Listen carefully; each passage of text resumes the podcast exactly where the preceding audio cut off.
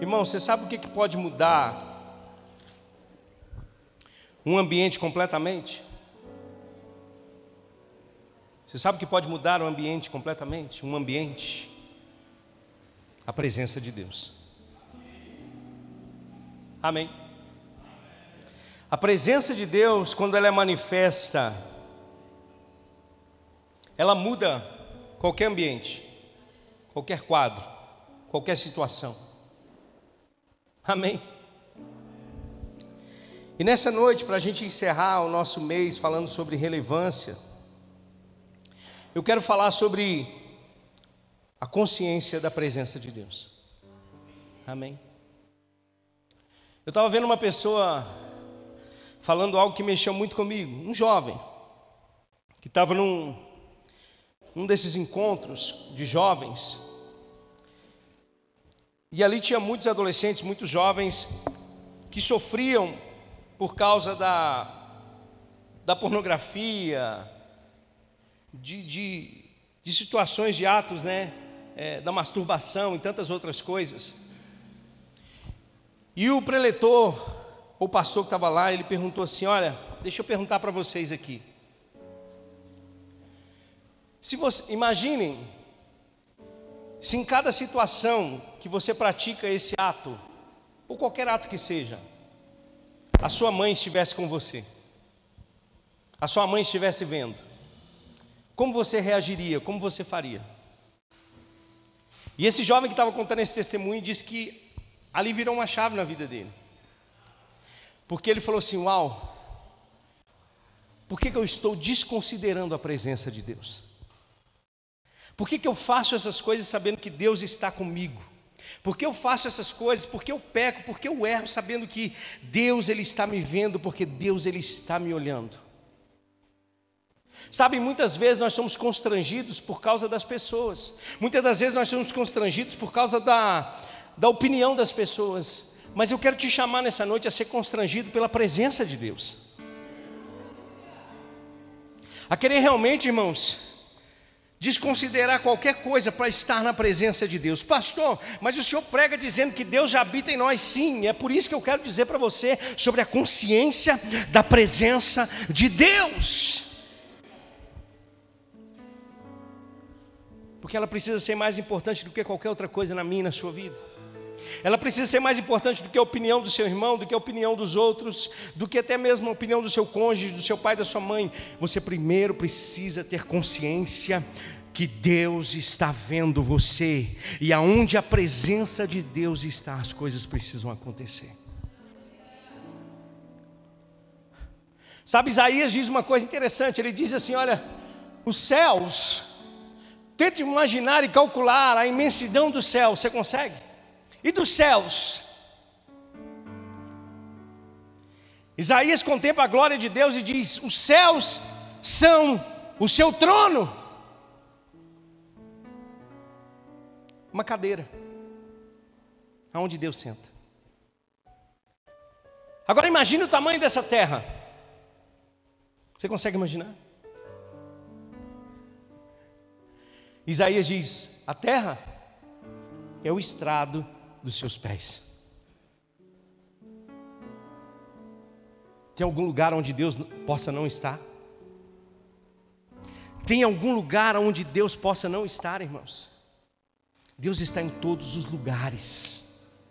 Agora, a manifestação de Deus é para aqueles que desejam, é para aqueles que querem, é para aqueles que Sabe? Querem tirar Deus desse lugar de, entendo o que eu quero dizer, assentado do trono para se levantar. Lembra quando Estevão, irmão, estava para ser apedrejado, morto? Ele podia simplesmente pedir ajuda para os irmãos, ele podia simplesmente correr, ele podia eh, falar assim: olha, não esquece, eu não vou falar mais sobre esse Deus. Mas ele olhou para aquela situação e disse: não existe nada maior mais poderoso, mais glorioso do que estar na presença de Deus. Por quê? Porque ele olhou para o céu, irmãos, e viu os céus abertos, e viu Jesus em pé a direita de Deus.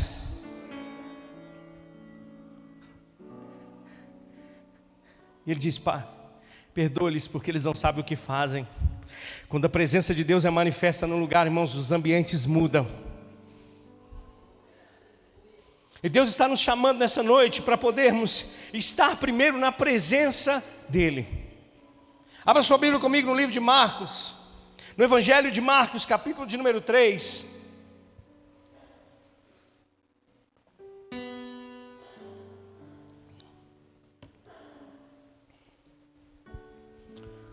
Livro de Marcos, ou Evangelho de Marcos, capítulo de número 3, verso 13 a 15. Aleluias. Aleluias. A Bíblia diz assim: Jesus subiu a um monte e chamou a si aqueles que ele quis, os quais vieram para junto dele. Deus está nos chamando para mais, para mais perto nessa noite. Mais perto dele. Agora olha só. A Bíblia diz: escolheu doze, designando os apóstolos. Uau! Os mensageiros de Jesus. Mas olha só.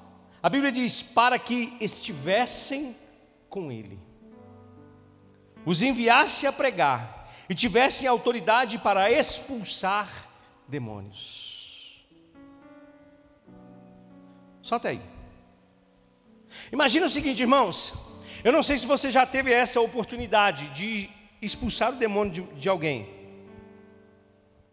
Não sei se você já teve. Se você não, não teve essa oportunidade, busque a Deus, busque a Deus para que você tenha. Misericórdia. Tem gente que precisa ser liberto, irmãos. Tem gente que precisa.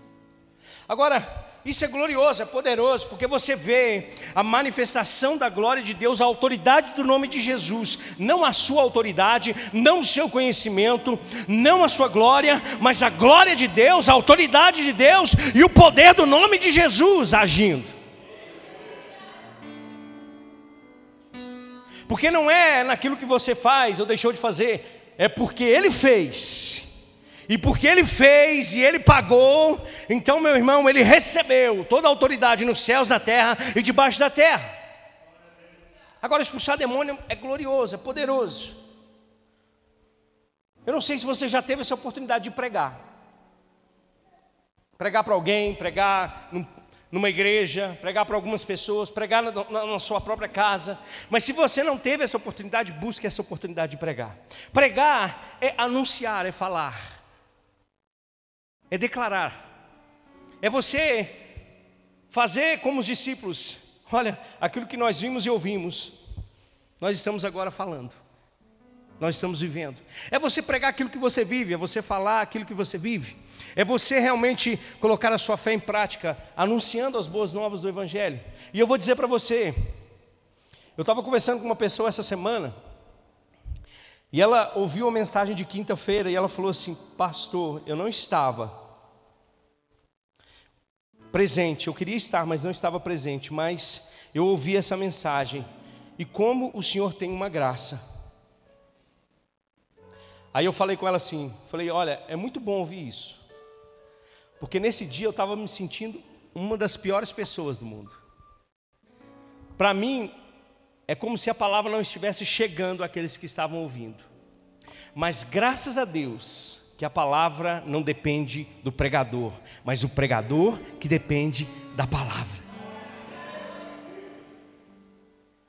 Então, em muitos momentos você vai falar assim: eu não estou sentindo nada, eu estou cheio de problema, mas Deus vai te colocar pessoas na frente para você pregar, para você falar do amor dele, para você anunciar a glória dele, para você anunciar as boas notícias dele. E entenda, isso não é por sua causa, não é porque você é bom, não é porque você é suficiente, não é porque você sabe mais do que os outros, teologia ou conhece muito bem de Bíblia, mas é por causa dele.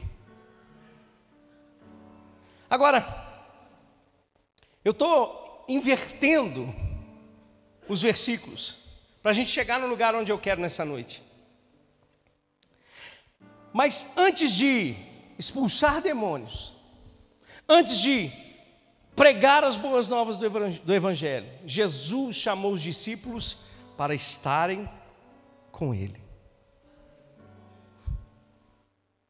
E isso muda tudo. Isso muda tudo. Porque a gente vê pessoas expulsando demônios. A gente vê pessoas profetizando. A gente vê pessoas curando enfermos.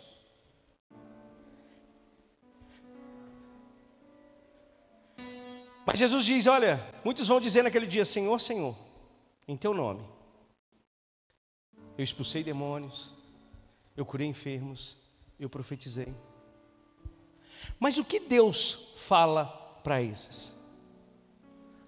Aparte-se de mim, porque eu não vos conheço. Então a gente não pode inverter as coisas. Para a gente chegar nesse lugar onde Deus quer, primeiro a gente precisa estar na presença dEle. A gente precisa caminhar com Ele, a gente precisa andar com Ele, a gente precisa comer com Ele, a gente precisa cear com Ele, a gente precisa realmente desejar a presença dEle. Eu te pergunto nessa noite: o quanto você tem estado com Deus? O quanto você tem buscado da presença de Deus? O quanto você tem realmente desejado se alimentar dessa presença.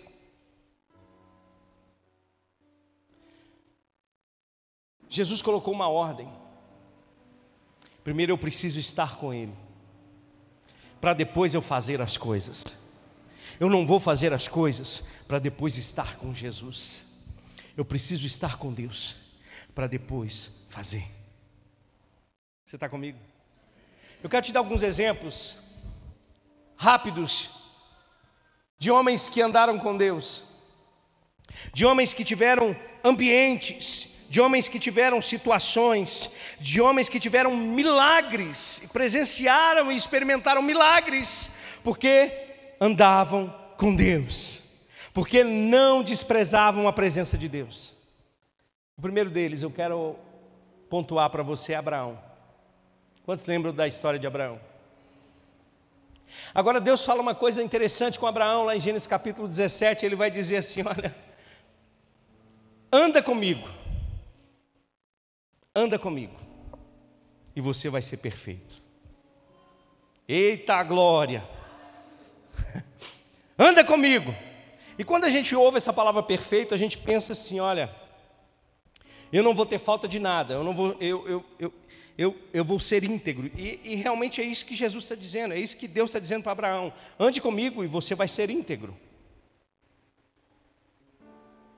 Agora é interessante, porque quando nós olhamos para vida de Abraão, todos os momentos aonde Deus estabelece uma palavra para Abraão e Abraão anda sobre essa palavra, as coisas acontecem. Porque andar sobre a palavra é andar com Deus. Agora, quando Abraão decide não andar com Deus e decidir por sua conta, as coisas começam a desandar. Então, quando Deus fala para Abraão assim: anda comigo e ser perfeito, ele não está dizendo que Abraão nunca erraria, ele está dizendo que aquele que está falando para ele não erra. Então, o que Deus fala e você faz, acontece. O que Deus promete e você espera, vai acontecer. Você está comigo? Abraão saiu da sua terra e da sua parentela e foi para a terra que Deus iria mostrar para ele. Mas tinha uma coisa interessante: Deus não tinha só uma terra, Deus tinha uma posteridade. Deus tinha uma família para Abraão. Quantos sabem que Sara não poderia ter filhos? E Abraão, muito, muito menos por causa do seu corpo mortificado por causa da velhice.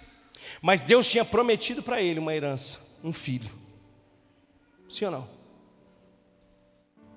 Então, quando Abraão andava na presença de Deus, as coisas aconteciam. E o que, que aconteceu? Diga comigo: o riso chegou. Quem que é o riso? Isaac. Por quê? Porque quando você está na presença de Deus, não é, não é a sua perfeição, mas é a perfeição da presença de Deus que muda o ambiente. É a perfeição da presença de Deus que traz a glória. É a perfeição da presença de Deus que traz o milagre. É a perfeição da presença de Deus que traz a provisão.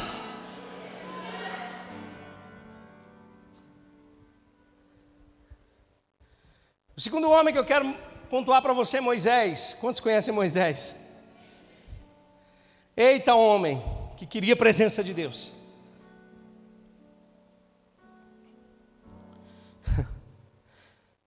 Mas lá em Êxodo capítulo 3, o Senhor diz para ele e faz com que Moisés tome uma decisão de ir até o seu povo, porque Deus tinha ouvido o gemido, ouvido o sofrimento daquele povo, do seu povo, que estava sendo escravizado.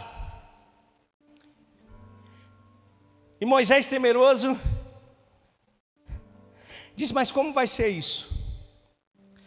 E Deus disse: Eu vou estar com você. A minha presença vai com você.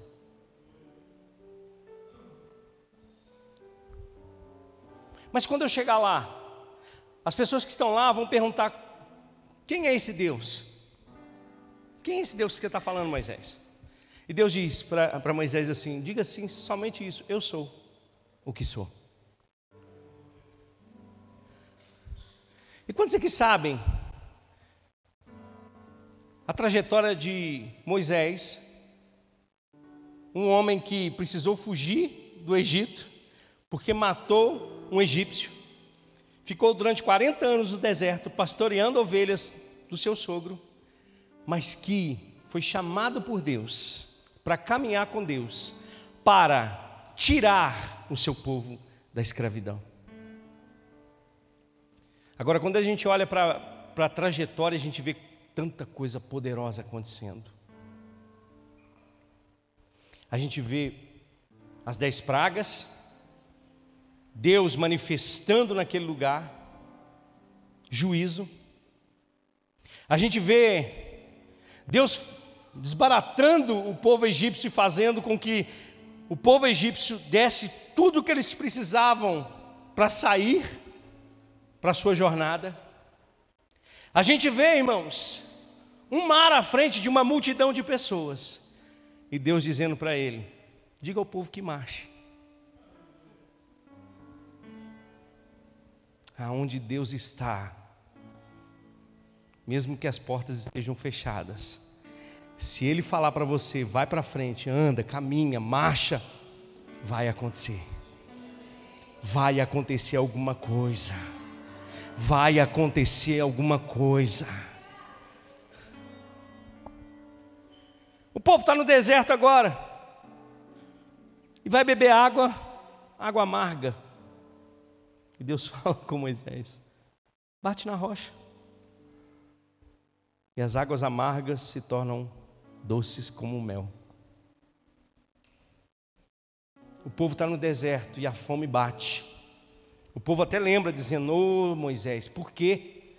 Porque o Senhor me para que você me trouxe aqui? Basta a gente, a gente podia ter morrido no Egito, lá tem lugar para enterrar a gente. Era melhor comer as cebolas que Faraó dava para a gente comer. Mas aí Deus ouve falar: é, aonde a minha presença está, a provisão chega. Aonde a minha presença está, ninguém passa fome. Pão todo dia codornizes todos os dias para aquele povo comer. Mas chega o tempo de Moisés e vem o seu substituto Josué. E Josué agora precisa levar esse povo até a terra prometida. E Deus fala com ele: Eu vou estar com você assim como eu estive com Moisés. Presença. Presença. Se a gente for um pouquinho mais para frente, a gente vai ver Davi, que quando viu aquele filisteu, durante 40 dias aproximadamente, enfrentando ou, confrontando o exército de Israel, ele chega diante de Saul e fala assim: ó, já que ninguém se levantou, eu vou. Aí Saul, mas como? Ele fala assim: olha, deixa eu dizer para você, eu pastorei as ovelhas do meu pai.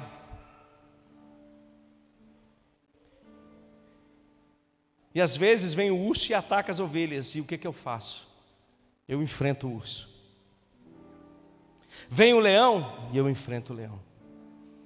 Mas ele deixa bem claro, porque Deus está com ele. Deixa eu dizer para você, muitos ursos e leões vão se levantar na sua vida, mas se você estiver no lugar da presença de Deus, nenhum deles será maior do que a vitória que você precisa no nome de Jesus. a gente vai para o Novo Testamento e a gente vê o apóstolo Paulo.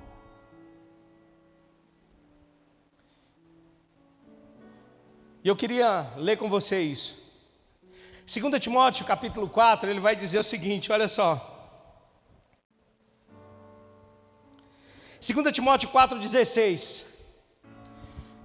Ele vai dizer assim: preste atenção nisso aqui que eu vou dizer para você nessa noite, talvez isso sirva para alguma coisa na sua vida. Na minha primeira defesa, ninguém apareceu para me apoiar. Vai ter muitos momentos na nossa vida, meus irmãos, que vai ser só você e Deus. Mas se é você e Deus, você é a maioria com Ele. Todos me abandonaram que isso não lhe seja cobrado, mas o Senhor permaneceu ao meu lado e me deu forças. Você está buscando aonde, irmão? Você está buscando força aonde? Deus está pronto para te ajudar a presença manifesta de Deus, ela acontece quando nós desejamos. Ele não é um gênio da lâmpada, não é isso que eu estou dizendo. Eu estou dizendo que quando nós temos a consciência da presença de Deus em nós, aquilo que nós enfrentamos, mesmo que o mundo nos abandone, Ele permanece do nosso lado. Oh, aleluia!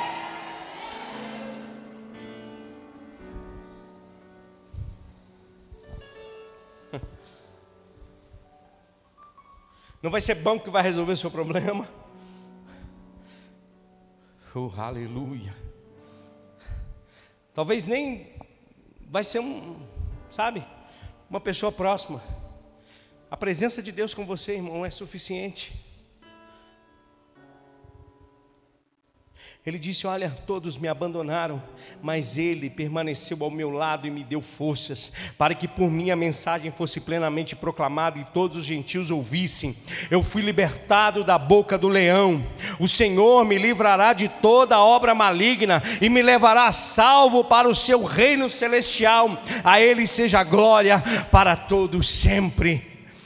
Aonde a presença de Deus está, irmãos, tem livramento.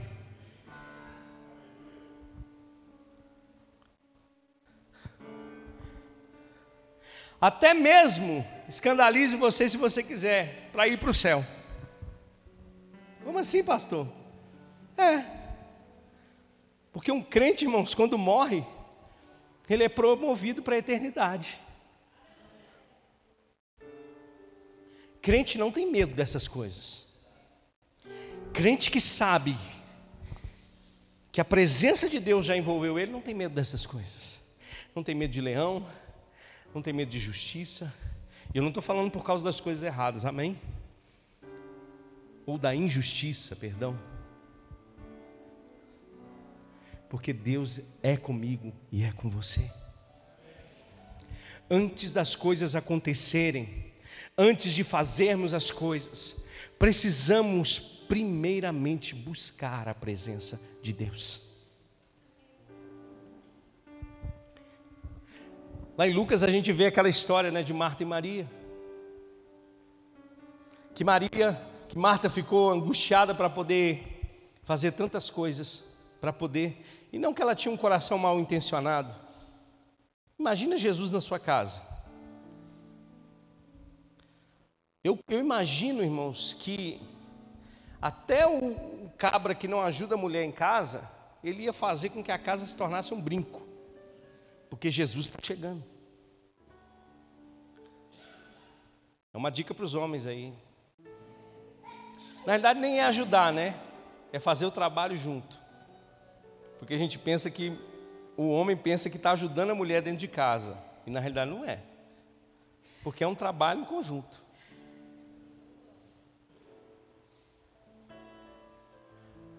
Mas quando Jesus chegou, o que, que Maria fez? Sentou do lado dos pés de Jesus e ficou ouvindo Jesus.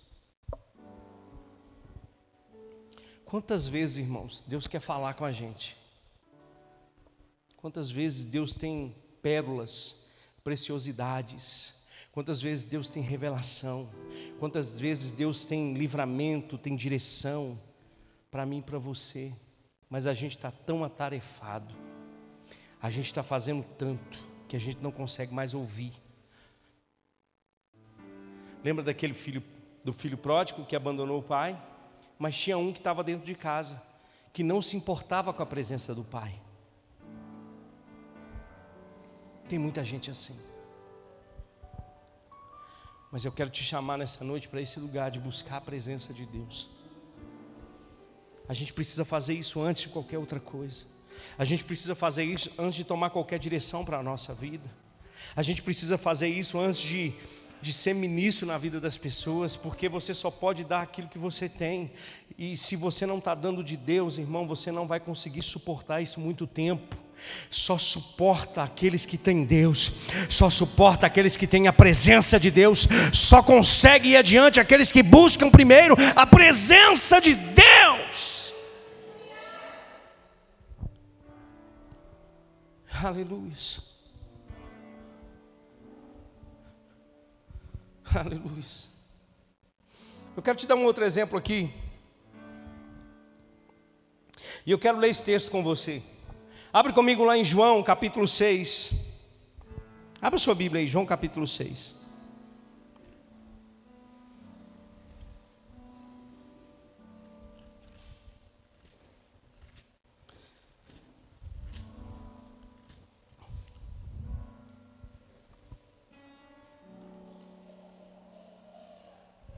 Evangelho de João, capítulo de número 6.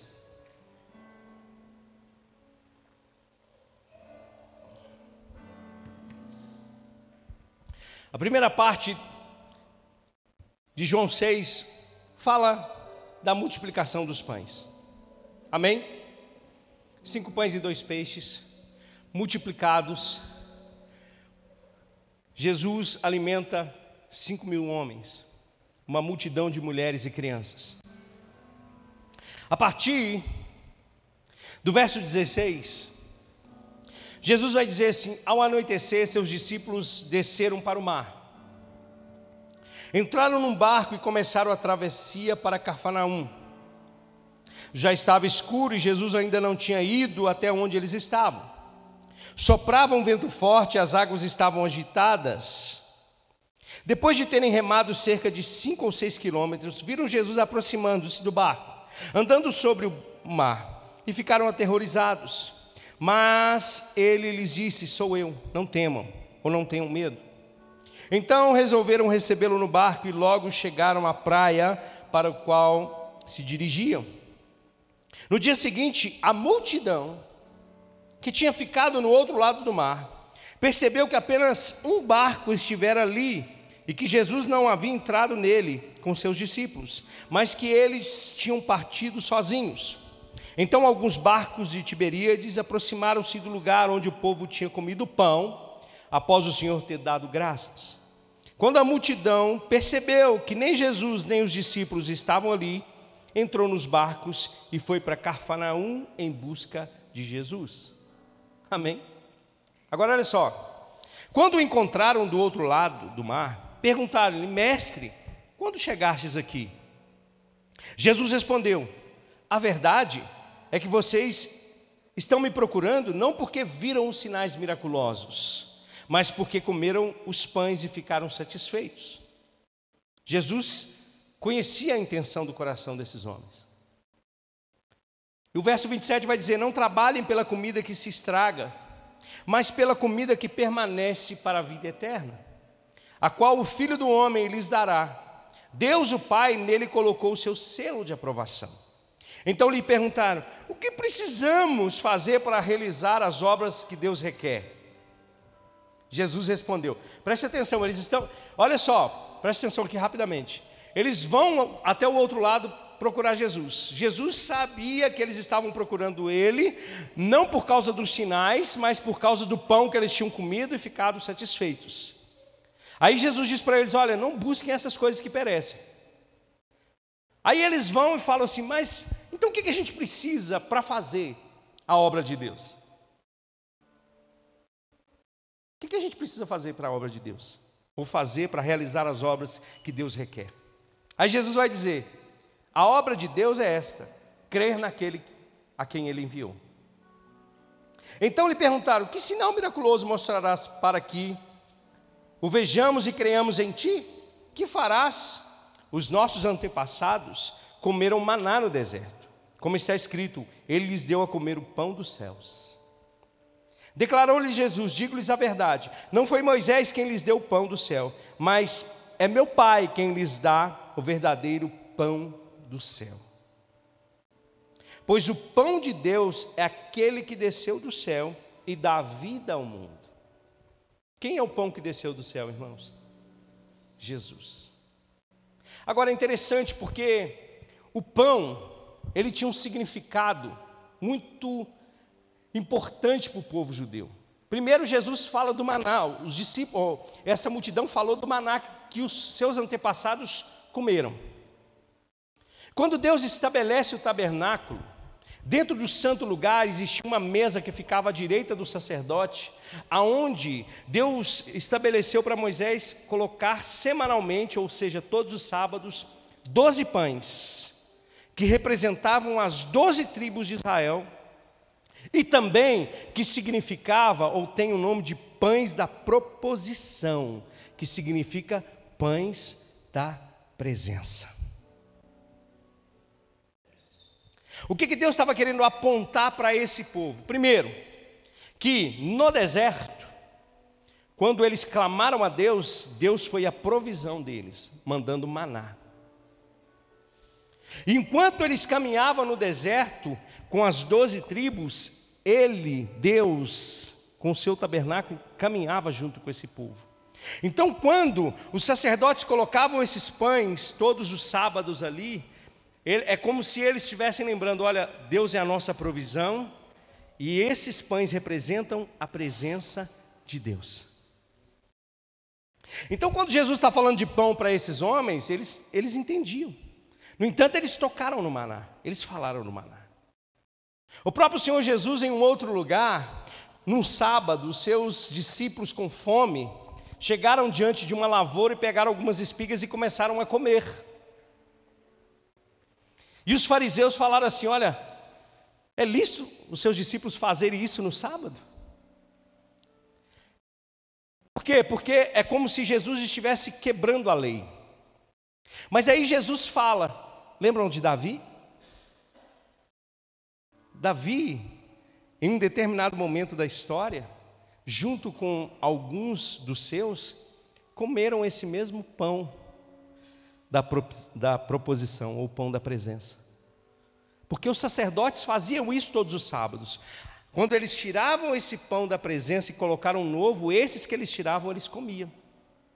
Então Jesus disse para eles: Olha, se os sacerdotes faziam isso, por que os meus discípulos não podem fazer no sábado? Então eles entendiam o que significava o pão. O pão significava a presença de Deus. Você está comigo? Aí os discípulos, essa multidão fala assim: o que a gente precisa fazer para fazer a obra de Deus? E Jesus diz: comer do pão.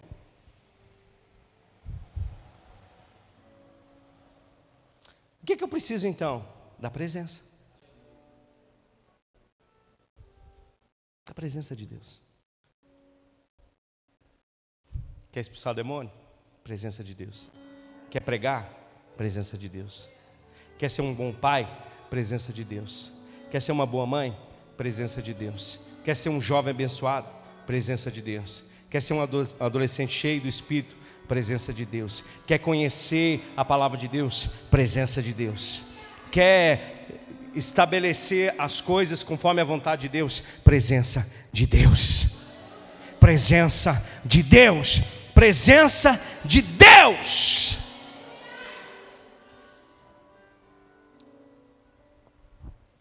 Quantos querem mais do Senhor nessa noite? Agora, para a gente finalizar, nós precisamos de fato voltar para esse lugar. Amém?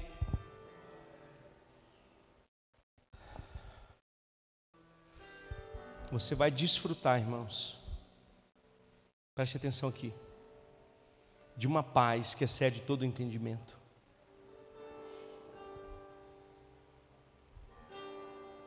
Você vai desfrutar de coisas que o dinheiro não pode te dar. Você vai desfrutar de coisas que o homem não pode te dar.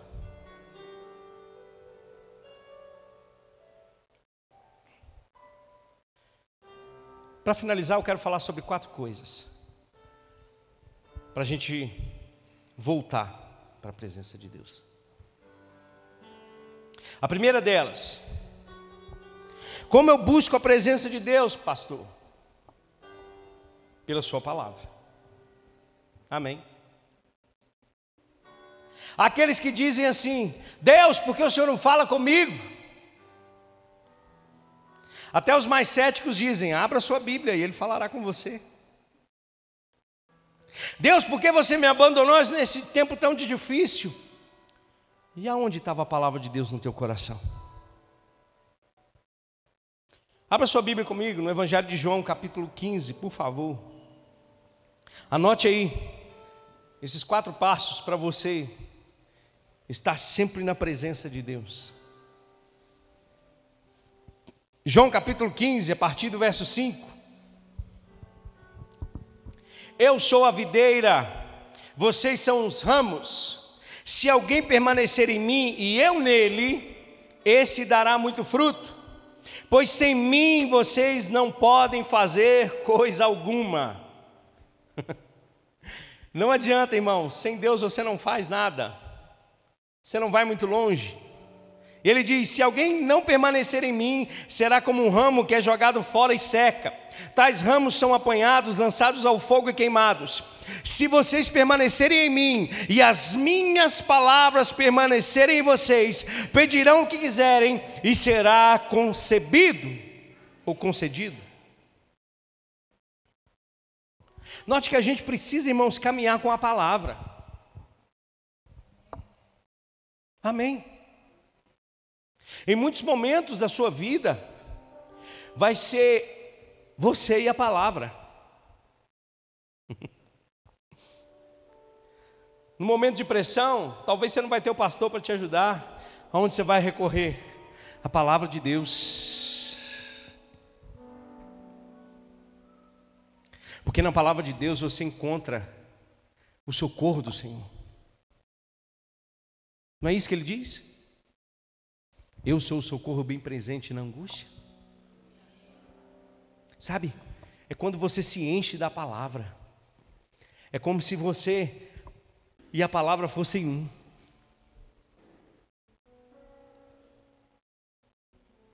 É o diabo vindo com, com os seus ardis e você respondendo junto com a palavra. Não foi isso que Jesus fez no deserto? O diabo diz: você não é filho de Deus? Quantas vezes o diabo lança isso em nós? Maurina disse isso aqui outro dia. Estão querendo tirar a nossa identidade. Tem cristão que já tem vergonha de ser cristão. Estão querendo tirar a nossa identidade de filho. Mas quando dizerem para você assim, você é um cristão? Sim, sou um cristão, sou filho de Deus e tenho o meu nome escrito no livro da vida. Quer que eu te mostre a minha carteira de identidade celestial? Como é que é? Ele veio para os seus, mas os seus não o receberam, mas todos quantos o receberam, deu-lhes o poder de serem feitos filhos de Deus. Aqueles que creem no nome de Jesus. Então a gente precisa caminhar com a palavra. A palavra precisa ser o nosso alimento diário.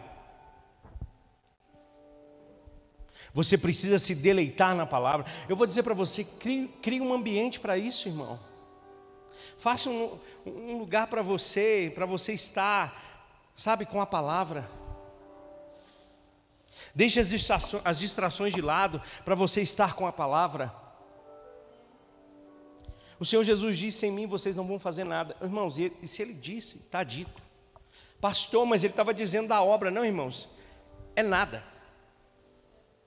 Fora de Deus a gente só faz porrada, cagada, desculpa o palavreado. Fora de Deus a gente só faz coisa errada. E a palavra de Deus, ela é a bússola do teu espírito.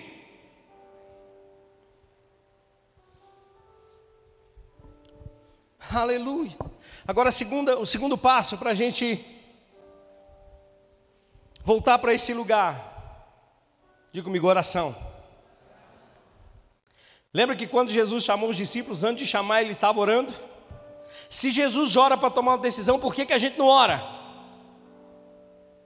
Se Jesus, sendo Filho de Deus, o Verbo encarnado, a palavra de Deus encarnada, orou para escolher doze,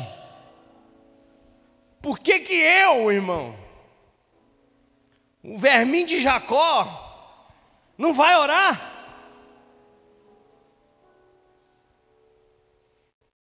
A gente, sabe o que a gente quer fazer, irmãos? A gente quer pular de cabeça, como se estivesse mergulhando numa piscina olímpica, na nossa vontade, depois dizendo assim: Senhor, conserta. Não seja feita a tua vontade, mas sim a minha. Então eu pulo de cabeça, depois o Senhor resolve. Não é assim com crente, irmão. Jesus não nos ensinou isso. Jesus nos ensinou que existe um lugar, um lugar chamado lugar de oração, aonde a presença de Deus, ela é desejada, ela é almejada. E eu vou dizer para você, nesse lugar de oração, aquele que te vem em secreto, ele presenteia você. Vamos, vamos, ler, vamos ler isso, vamos ler. Quer que você abra a Bíblia, Mateus capítulo 6. Mateus capítulo 6, verso 5. Eu, a gente não está ouvindo mais barulhinho de Bíblia, irmãos. A gente não está ouvindo mais folha de papel. Pastor, o senhor está falando, mas o senhor prega com tablet. Olha o tamanho da minha Bíblia aqui, meu filho. Está riscada, escrita, marcada. Se eu te der uma Bíblia agora e pedir para você abrir Abacuque, você, você sai correndo, você fala, Senhor Jesus, tem misericórdia. Onde fica? Eu nem sabia que tinha Abacuque na Bíblia. Se eu te perguntar qual é o último livro do, do, Antigo Testamento, você fala, Senhor, deve ser Salmo 119. Não, não é. A gente está esquecendo, irmãos. Isso aqui é uma benção, amém? Eu uso muito. Eu tenho seis aplicativos de Bíblia no meu celular com 200 versões de Bíblias diferentes. Mas sabe o que é gostoso, irmão? Você sentar assim, ó, aí você pega uma canetinha e fala assim: Jesus está sendo pontual comigo aqui, ó. Eu vou marcar para mim nunca mais esquecer. Ainda vou escrever aqui, ó, no dia tal, Jesus falou isso comigo e aconteceu.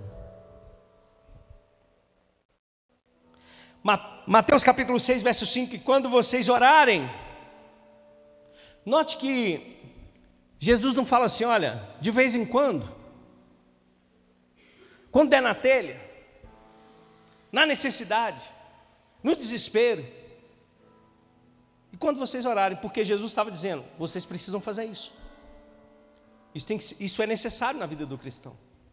E quando vocês orarem, não sejam como os hipócritas, eles gostam de ficarem orando em pé nas sinagogas e nas esquinas, a fim de serem vistos pelos outros. Eu asseguro que eles já receberam sua plena recompensa. Mas quando você orar, vá para o seu quarto.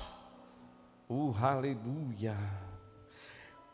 Quantas batalhas enfrentadas no quarto você já venceu, meu irmão?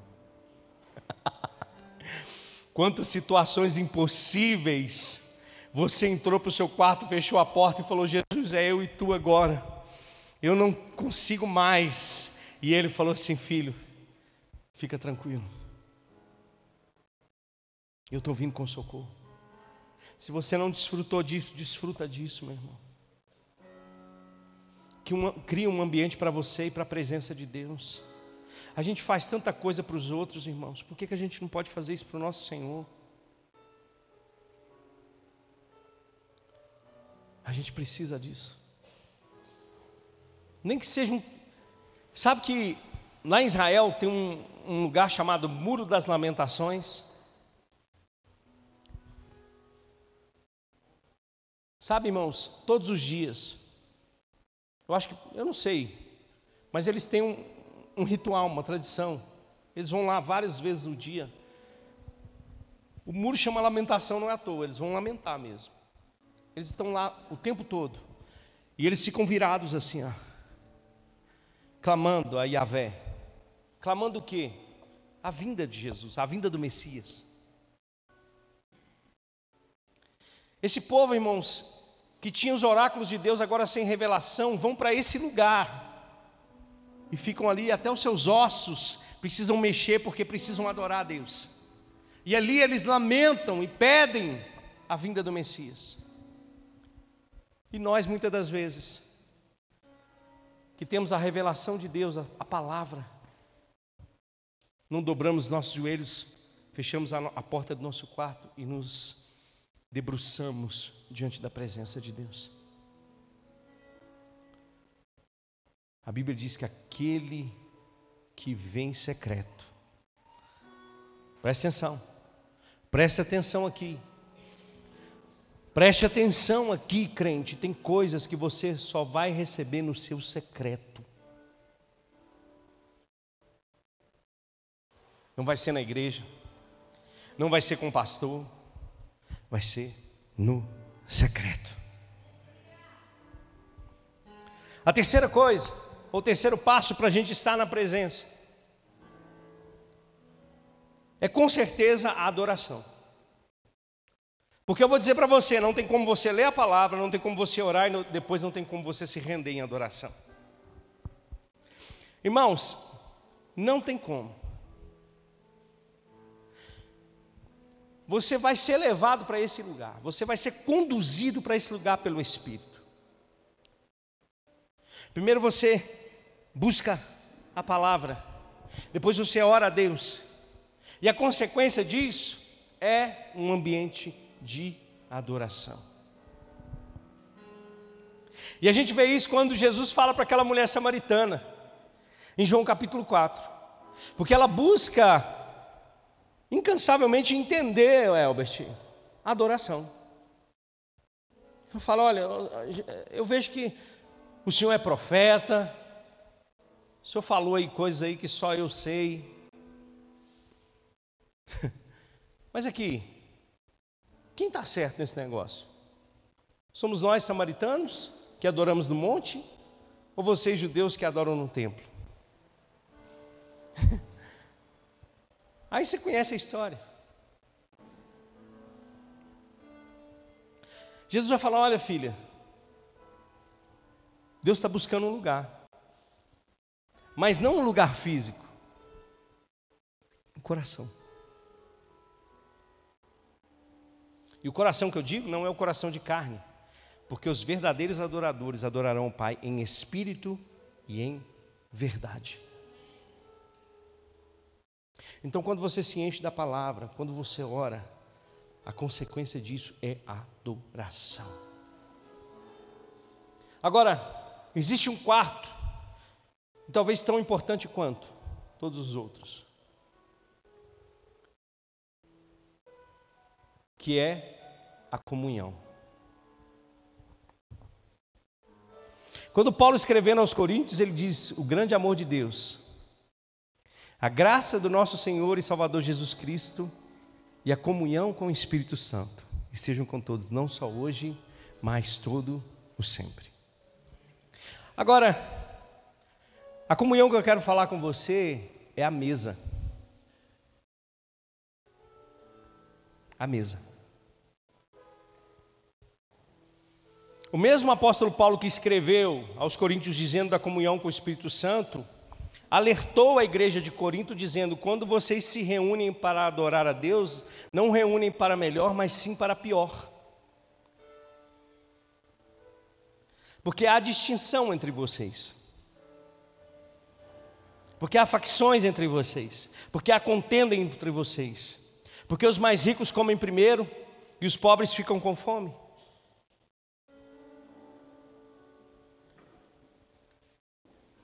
E aonde há esse tipo de ambiente, a presença de Deus não pode ser manifesta. Aí Paulo restaura a mesa da comunhão. Às vezes a gente pensa muito, irmãos, na ceia do Senhor como, sabe, um raio-x de Deus em relação a, a, ao meu pecado com Deus, mas está mais relacionado à minha atitude com meu irmão. A mesa. A mesa. Aí eu pergunto para você agora, e eu quero tirar a sua responsabilidade daqui da igreja para a sua casa, como tem sido a mesa na sua casa. Porque eu vou dizer para você: mesa é lugar de presença de Deus. Jesus, antes de subir naquela cruz, assentou-se à mesa com os seus discípulos e disse: Como eu desejava participar dessa ceia com vocês. Mesa é lugar de presença, comunhão é lugar de presença.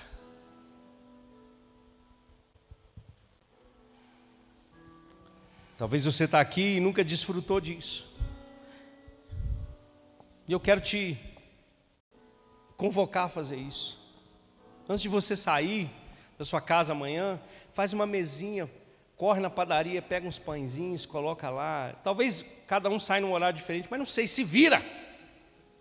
Faz um cafezinho, senta com seus filhos, senta com sua esposa. Se é no almoço, senta um pouquinho. Porque eu vou dizer para você, nesse lugar de comunhão tem presença de Deus. Nesse lugar, porque comunhão é compartilhar, é partilhar do mesmo pão. Se não der no almoço, faz no café da tarde. Se não der no café da tarde, faz na janta. Se não der na janta, faz na ceia de meia-noite. Mas preste atenção, é lugar de comunhão. Ó, tem uns casal aí olhando um para o outro assim, falando: Deixa comigo. Mas eu quero te chamar nessa noite para a gente desfrutar um pouco dessa comunhão e dessa presença do Espírito aqui nesse lugar. Os céus são o trono de Deus, a terra o estrado dos seus pés. Mas a presença verdadeira de Deus, ela só é manifesta para aqueles que desejam. Fica de pé comigo, vamos adorar Ele um pouquinho. Levante as suas mãos. Levante as suas mãos. E comece a adorar Ele, comece a, a dizer palavras de adoração ao Senhor.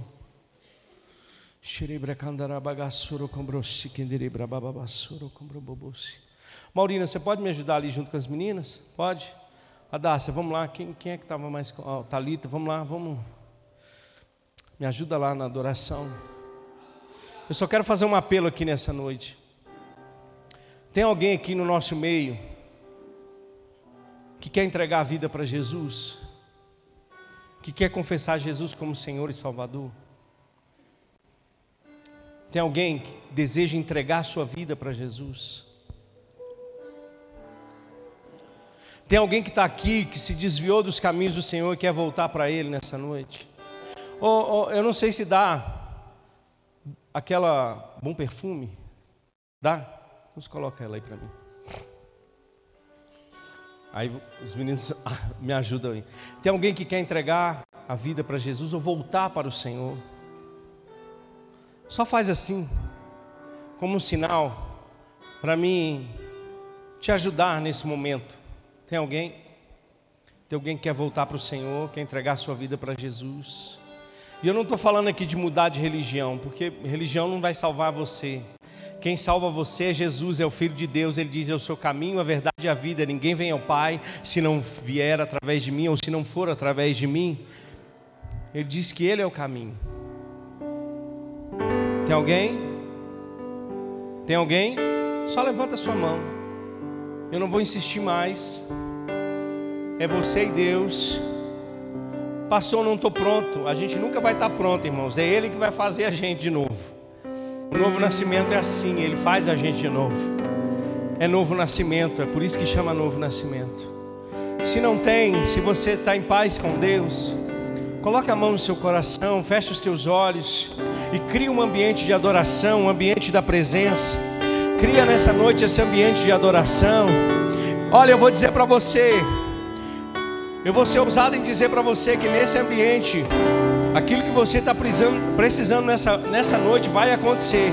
Talvez você está aqui e precisa de uma cura física, vai acontecer, vai se manifestar, porque aonde a presença de Deus está, irmãos, as coisas acontecem. Talvez você precisa de portas abertas, eu não sei. Talvez você precise de tantas coisas, mas